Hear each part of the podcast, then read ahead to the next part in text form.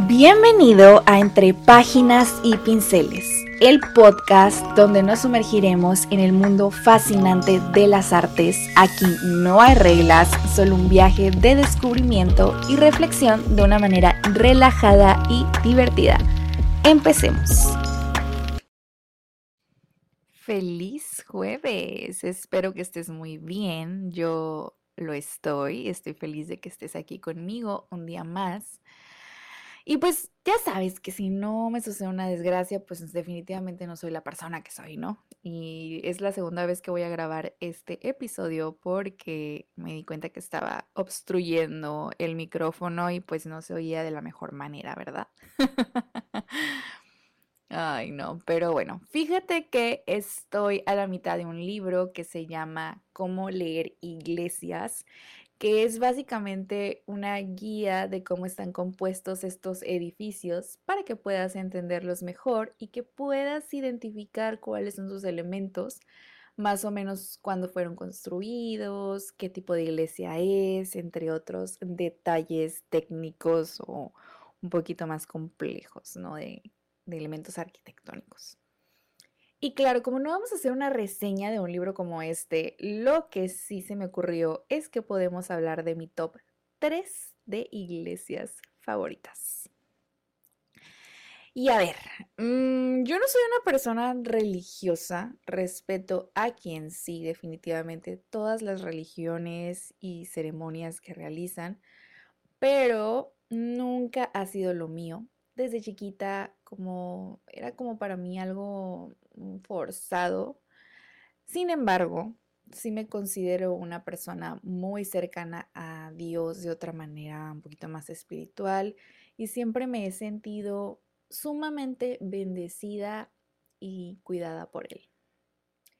Entonces, como entenderás, eh, pese a que no me gusta ir a la iglesia, o sea, a la ceremonia como tal, siempre que viajo, los templos son una parada obligatoria para mí.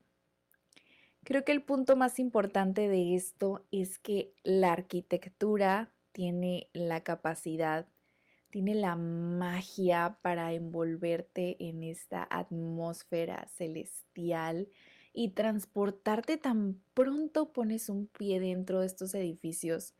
La manera en que todo está perfectamente planeado para sentirte como en una embajada divina es simplemente, no tengo palabras. es la conexión perfecta entre la ciencia, arte y divinidad. Entonces, eh, como ya te lo comenté, pues no soy una persona muy religiosa, pero cuando viajo y visito una iglesia, toca algo dentro de mi ser. Me da muchísimo sentimiento, me emociona demasiado, te lo juro que en muchas ocasiones hasta la lágrima se me sale de la impresión que causan en mí. Mis favoritas siempre han sido las góticas. Me encantan los vitrales, son algo que a mí me parece fascinante. La introducción de las ventanas es que es algo que nosotros hoy en día damos por hecho, pero antes, en la Edad Media, o sea, antes de la Edad Media, esto no era posible. La arquitectura gótica que pues desarrolló los arcos apuntados y las bóvedas permitió que las iglesias pudieran ser más altas y esto hizo posible que a su vez se pudieran incorporar ventanas más grandes y fue ahí donde nacieron los vitrales. Antes de eso, la arquitectura románica pues tenía ventanas que eran unos cuadritos chiquitos debido a que los muros estaban súper gruesos y pesados, entonces no se podían dar el lujo de abrirlos demasiado. Y lo que hacían pues era abrir un espacio suficiente para que entrara luz y con suerte un poco de aire, ¿no? Entonces imagínense ustedes pues pasar de esto a, a, los hermosos vitrales que ahora conocemos, en donde la entrada de la luz al templo es todo un espectáculo donde además de estar decorados con escenas bíblicas, están cargados de una simbología del color, que bueno, ese es un tema que a mí me fascina. Obviamente la combinación de todos estos elementos te integran a esta aura de espiritualidad. Otro de los elementos de las iglesias que también me gustan mucho son las cúpulas. Las cúpulas tienen una forma semiesférica que está en la parte superior y que cubre el espacio central. Estas son mucho más antiguas que los vitrales y simbolizan la idea de la perfección divina, se relacionan con la ascensión hacia el cielo y me gusta que en ellas normalmente plasman frescos o encontramos también mosaicos que representan pues escenas bíblicas, lo cual añade pues un plus a la experiencia de, de contemplarlas. La Basílica de San Pedro en el Vaticano tiene la cúpula más grande del mundo, tiene una altura como de 130 tantos metros desde el suelo hasta la parte superior donde tiene una crucecita. Y como dato curioso, esta fue diseñada por Miguel Ángel, que como buen renacentista la hacía de todo, ¿no? Pero volviendo al tema, ahora sí, vamos con mi top 3, que ya me andaba desviando. eh, el orden no importa, ¿eh? O sea, las tres me gustan mucho, no puedo decir que ninguna es mejor que la otra. Vamos a comenzar con la iglesia de Santa Sofía.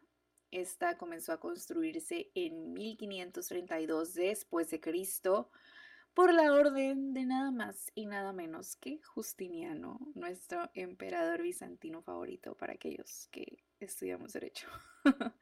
Tardaron tan solo cinco años en hacerla, lo cual pues para la época estaba bastante bien. Ahorita la encontramos en el actual Estambul.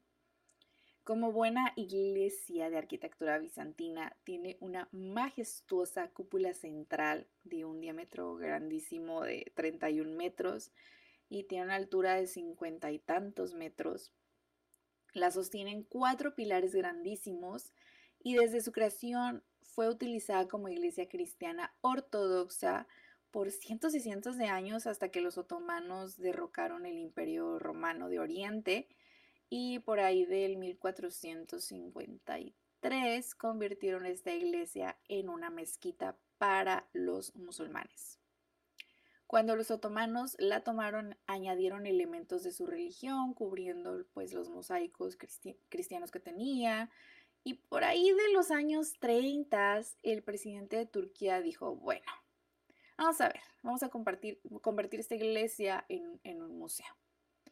Pero recientemente, en 2020, otra vez comenzó a utilizarse como mezquita y para este momento creo que eso es el uso que tiene, ¿no? A mí me parece que es un palacio maravilloso, una joya total de la arquitectura, a nivel mundial y de todos los tiempos. Nunca he ido, pero sin duda es algo que necesito hacer por lo menos una vez en la vida.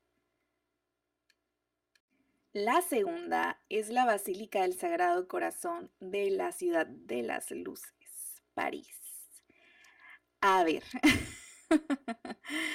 yo no les puedo explicar el amor que siento por esta ciudad. Definitivamente todas sus calles son un espectáculo, pero simplemente encontrarte por las avenidas empedradas de Montmartre y que se asomen las cúpulas de esta basílica es algo fuera de este mundo.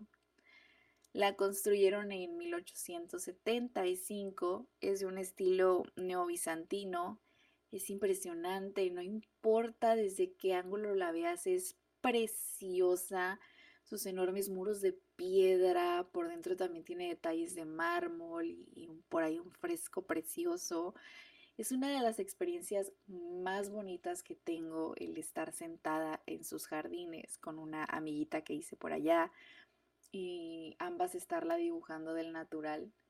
Es un sketch que aún tengo en mi casa porque me encanta acordarme de ese momento. Este templo tuvo algunas remodelaciones debido a que ocurrió la Segunda Guerra Mundial y pues los nazis básicamente la ocuparon. Ha aparecido en muchas películas como Amelie y mis favoritas Midnight in Paris y Before Sunset. Por último, pero no menos importante, uno de los edificios, desde mi perspectiva, más complejos que han existido, la Sagrada Familia de Barcelona. Tú no tienes una idea de lo mucho que me muero por ir a España y esta tendría que ser una idea, o sea, un plan así forzoso ir a Barcelona a verla. Para mí es absolutamente increíble, pero a pesar de que parece que simplemente floreció de la tierra, esta fue diseñada por el arquitecto Gaudí, que tiene un estilo único. La verdad es que todas sus obras son irrepetibles, me parece que evocan mucho la naturaleza y se fusionan de una manera muy extraña en el entorno, pero de cierta manera como que llevado a un estado natural. Luego tendríamos que hablar más de Gaudí, definitivamente. Este amigo utilizó una técnica muy innovadora en la cual la estructura pues se basa en curvas catenarias, que es básicamente curvas de forma de cadenas que se forman por la acción de una cadena colgando, o sea, si la tomamos de dos puntos, la figura que se forma, este, pues es básicamente eso de lo que les hablo, ¿no? Y em, entonces de esta manera creó una estructura muy resistente y orgánica. Incorporó otros elementos también que recuerdan mucho la naturaleza, como árboles, incluso huesos humanos también. Su construcción, a ver, a ver, no los incorporó a de que haya huesos en la estructura, sino que se basó en su forma, se inspiró en ellos, ¿ok? Aclarando. Em, su construcción comenzó en 1882, pero yo creo que me voy a morir primero antes de que terminen de hacerla. Lo que pasa es que el arquitecto murió antes de que esta obra se terminara, entonces entre los arquitectos que tuvieron que retomarla y luego la Guerra Civil Española y luego la falta de recursos, pues no se ha podido. ¿Qué les puedo yo decir? Además es muy compleja, tiene muchos detalles y se han mezclado pues, un montón de cosas. Imagínense la evolución que ha tenido la construcción desde el siglo XIX hasta ahora, pues imagínense ir incorporando y luego volviendo a revisar si lo que se hizo anteriormente, si estaba bien, o sea, muchísimas cosas. Entonces, eh, está menos de la mitad, por ejemplo, las 18 torres que se tienen planeadas, se tienen creo que como 8 y la fachada está incompleta y algunas partes del interior tampoco están finalizadas. Las columnas que tiene están diseñadas para soportar muchas cargas y pues, pareciera que no porque son súper delgaditas y asimétricas. Y la iglesia está construida con ladrillos de piedra caliza, pero también tiene acero y vidrio. La fachada tiene muchas esculturas que cuentan la historia de la vida de Jesús, desde el nacimiento, los ángeles, reyes magos, la pasión de Cristo, etcétera, ¿no? Se supone que la van a terminar en 2026 y creo que cuando eso pase, wow, va a ser como un acontecimiento mundial. Em, pero bueno, les voy a dejar en mi Instagram, Musefelin, un post para que puedan ir a ver pues con sus propios ojos todos estos de los, o sea, todos estos templos de los que hemos hablado en este episodio, fotografías de las iglesias y otros detalles, a lo mejor de pues de su forma y así, ¿no? Y con esto llegamos al final de otro episodio de Entre Páginas y Pinceles. Espero que hayas disfrutado tanto como yo este viaje. Te agradezco de todo corazón que me hayas acompañado y espero que sigas disfrutando de los próximos episodios. Te invito a seguirme en mi Instagram, Musefelin, para estar al tanto de nuevas cosas de arte. Hasta la próxima.